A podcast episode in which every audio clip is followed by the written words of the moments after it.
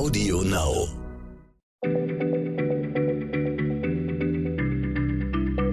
Schneller Schlau, der kurze Wissenspodcast von PM.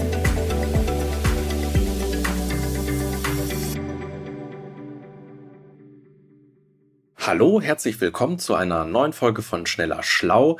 Mein Name ist Sebastian Witte und ich sitze hier heute mit Rainer Haaf. Wir sind beide Redakteure bei PM. Rainer, du nimmst uns heute mit in die spannende Menschheitsgeschichte. Und zwar geht's um den berühmt-berüchtigten Neandertaler, diese Menschenspezies, die ja eine Zeit lang mit Homo sapiens zusammen auf der Erde gelebt hat und man sich ja doch immer wieder fragt, warum ist denn der Neandertaler eigentlich ausgestorben. Ja, hallo Sebastian. Genau, der Neandertaler ist ja eine berühmte Menschenspezies und das sind die ersten Menschen gewesen, die dem kalten Klima Europas während der Eiszeiten trotzten. Die waren ein bisschen gedrungener als wir, äh, Homo sapiens, bisschen weniger empfindlich gegen die Kälte, die waren etwas kleiner, wogen aber ungefähr zehn Kilo mehr als heutige Menschen im Mittel. Und die Neandertaler, die fertigten auch schon raffinierte Waffen und Werkzeuge. Die hatten eine Kultur, die begruben ihre Toten, die pflegten ihre Verwundeten.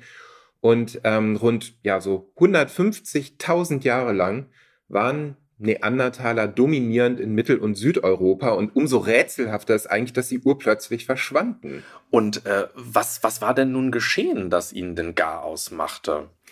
Ja, das ist eine sehr gute Frage, die beschäftigt Forschende, seit die vor ja, rund 150 Jahren die ersten Überreste eines Neandertalers hier in Deutschland identifiziert haben. Also bis heute gibt es keine einheitliche Erklärung, die sagt, okay, genau deswegen sind die Neandertaler ausgestorben. Aber es ist so, dass es immer wahrscheinlicher wird, dass es ein Zusammenspiel ganz vieler Faktoren war, die diesen Aussterbeprozess der Menschenspezies herbeigeführt haben. Ähm, lange, lange Zeit gingen Paläoanthropologen davon aus, dass das Verschwinden der Neandertaler unmittelbar auf einen Hauptschuldigen zurückzuführen sei, und zwar den Homo sapiens. Okay, also die, die wir quasi überlebt haben, aber warum sollen wir oder der Homo sapiens da jetzt schuld gewesen sein? Also was den modernen Menschen so ein bisschen verdächtig machte, das war letztendlich eigentlich die Chronologie der Ereignisse, denn bis zu dessen Ankunft in Europa, so vor rund 45.000 Jahren, da schien der Neandertaler auf dem Vormarsch zu sein und besiedelte auch große Teile des Kontinents, erreichte sogar Sibirien. Doch nach dem Eintreffen von Homo sapiens, da verschwand dieser Ureuropäer allmählich. Und manche Funde, die lassen eben auch den Schluss zu, dass unsere Vorfahren, also Homo sapiens, dem Urmenschen tatsächlich gewaltsam zusetzten. Also da gibt es so Schnittverletzungen und so weiter, die gefunden wurden. Aber das sind nur wirklich ganz wenige Funde. Und trotz jahrzehntelanger Forschung sind die Beweise für ein solches Szenario, dass Homo sapiens die Neandertaler abgemetzelt haben, sind äußerst dürftig. Also die meisten Wissenschaftler glauben daher nicht mehr eben an diese alleinige Schuld des Homo sapiens, des modernen Menschen und also verbesserte Datierungen und neue Untersuchungsmethoden zeigen vielmehr, dass sich diese beiden Menschenformen, Homo sapiens und Homo neanderthalensis, in etlichen Regionen Europas eben nie begegnet sind. Also Archäologen haben bei Ausgrabungen sogenannte sterile Schichten entdeckt zwischen den Fossilien von Neandertalern und denen des Homo sapiens, also Lagen von Gestein, in denen sich keinerlei menschliche Überreste befinden. Mhm. Bedeutet also, dass die Neandertaler an diesen Orten dann ja schon verschwunden gewesen sein müssen, bevor sich dort der moderne Mensch angesiedelt hat, wenn ich dich richtig verstehe. Genau, genau, das, das stimmt. Also offenbar waren bestimmte Gebiete zwischendurch Jahrtausende lang unbewohnt. Und es gibt auch neuere Erkenntnisse, die belegen, dass Neandertaler viel verwundbarer gegenüber Umwelteinflüssen waren als bislang angenommen. Also diese Gefährdung könnte ein weiterer wichtiger Grund für das Verschwinden gewesen sein, denn die Heimat der Neandertaler, die stellte die ja vor extreme Herausforderungen. Also anders als der Homo sapiens in Afrika, der kam ja von Afrika, mussten die damit zurechtkommen, dass das Klima über Teile des Jahres eisig kalt war. Nahrhafte Früchte, Körner und so weiter konnten eben die Ureuropäer nur zu bestimmten Jahreszeiten finden und daher waren die Neandertaler eben schnell gefährdet, wenn besonders raue Winter herrschten. Diese muskelbepackten Körper, ich hatte ja eingangs erwähnt, dass die auch schwerer waren, gedrungener, die verbrauchten auch extrem viel Energie. Also ein Mann benötigte pro Tag, ein Neandertaler Mann, wohl nach Schätzung bis zu 7000 Kilokalorien. Mhm. Also wenn man das nun alles weiß, lässt sich da ganz gut mutmaßen, dass also der Niedergang des Neandertalers dann tatsächlich bereits vor der Ankunft des Homo sapiens begonnen hat?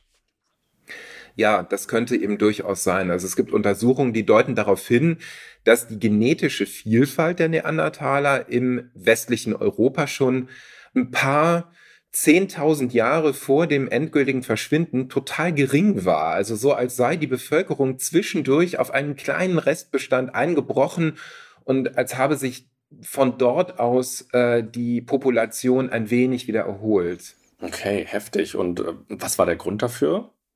Also ein Grund könnten Schwankungen des Klimas gewesen sein, das in, in der Epoche zwischen so 60.000 und 24.000 Jahren vor unserer Zeit total instabil war. Manche Phasen waren warm wie heute, andere dagegen extrem kalt. Und vor gut 40.000 Jahren kam es nochmal zu einer Katastrophe, und zwar in Italien, also nahe dem heutigen Neapel. Da brach so ein Supervulkan aus. Eine Säule aus heißer Asche stieg 40 Kilometer hoch in den Himmel und noch in Russland, Vorderasien, Nordafrika gingen Partikel zu Boden. Ähm, die Asche vergiftete weite Teile der Landschaft, vernichtete da auch alles pflanzliche, tierische und eben menschliche Leben. Und das deutet so ein bisschen darauf hin, dass es eben auch an manchen Orten immer wieder zu einem lokalen Aussterben dann der Neandertaler gekommen ist. Wie gesagt, es kamen mehrere Faktoren zusammen, die möglicherweise zum Untergang der Neandertaler führten. Das war vor übrigens 39.000 Jahren. Mhm. Aber also sag mal, hat nicht Homo sapiens denn vielleicht doch in den Jahrtausenden zuvor in gewisser Weise, wie auch immer, dazu beigetragen, dass der Ureuropäer, der Neandertaler, geschwächt wurde in seiner Population?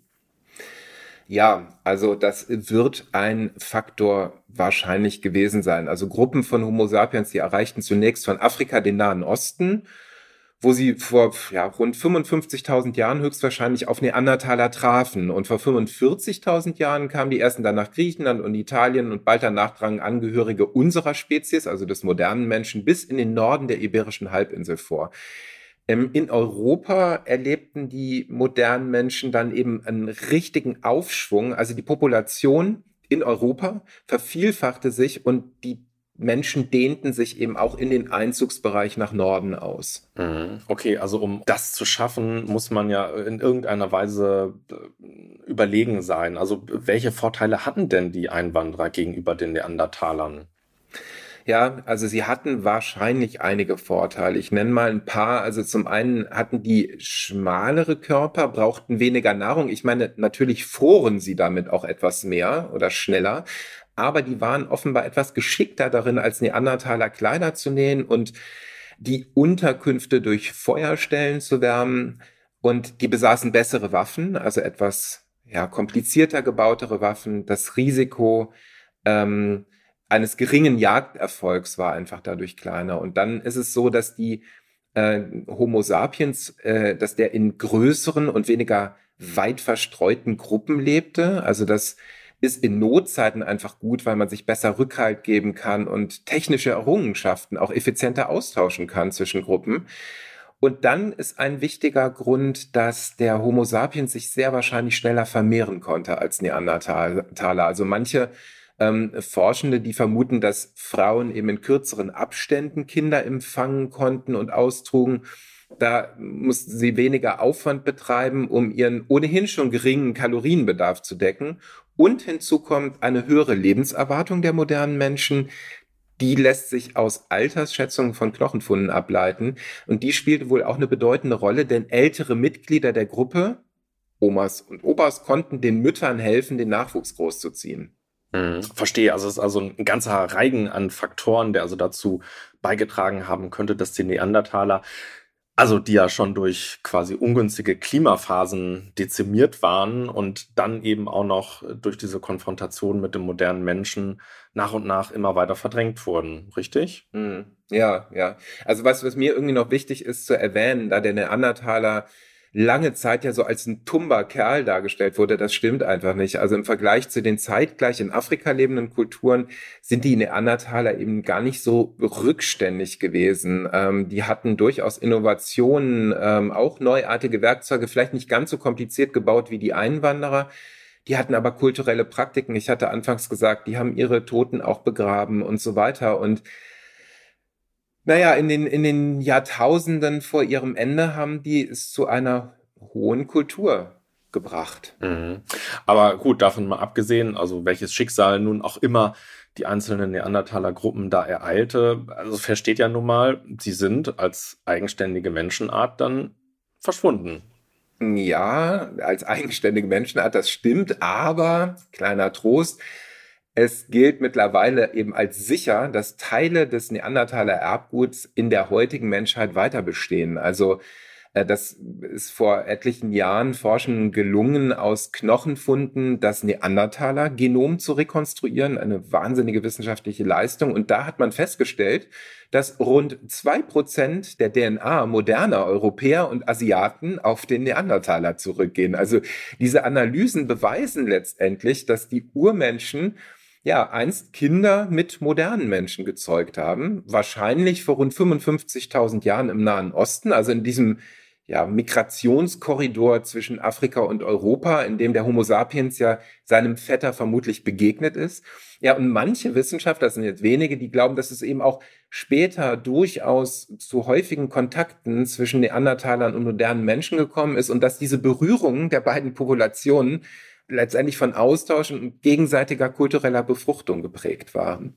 Wow, wie, wie interessant und spannend und äh, eine total tolle Perspektive und sich, sich vorzustellen, dass da also noch Teile des, des Urmenschen, des Neandertaler-Genoms in uns schlummern, das, das ist äh, irgendwie eine, eine echt inspirierende Vorstellung und irgendwie ja auch ein wenig tröstlich, dass also Teile des Neandertalers damit quasi nicht ausgestorben sind, sondern in uns weiterleben.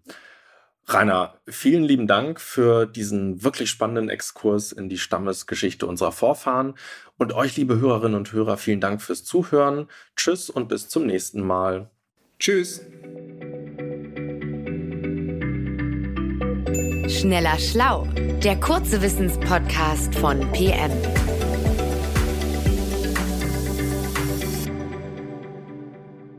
Dieser Podcast ist jetzt vorbei, aber wir hätten noch einen anderen Podcast-Tipp. Worum es genau geht, erzählt euch die Moderatorin am besten selbst. Hallo, ich bin Insa Bethke von Geopoch und präsentiere in dem Crime-Podcast Verbrechen der Vergangenheit, Düsteres aus der Geschichte. Zum Beispiel folgen wir den Spuren eines Ritters, der im Mittelalter Dutzende Kinder zu Tode quälte und leuchten die Biografien legendärer Gangster wie Al Capone und Pablo Escobar aus. Das Besondere ist, dass Verbrechen der Vergangenheit nicht einfach nur gruselt, sondern die Zeit, in der sich die Fälle zutrugen, lebendig werden lässt. Ein Schauspieler hat dafür Reportagen versierter Geo-Epoche-Autoren in packende Hörspiele verwandelt und es gibt in jeder Folge ein Interview. Hört gerne mal rein auf Audio Now und überall sonst, wo es Podcasts gibt. Audio Now.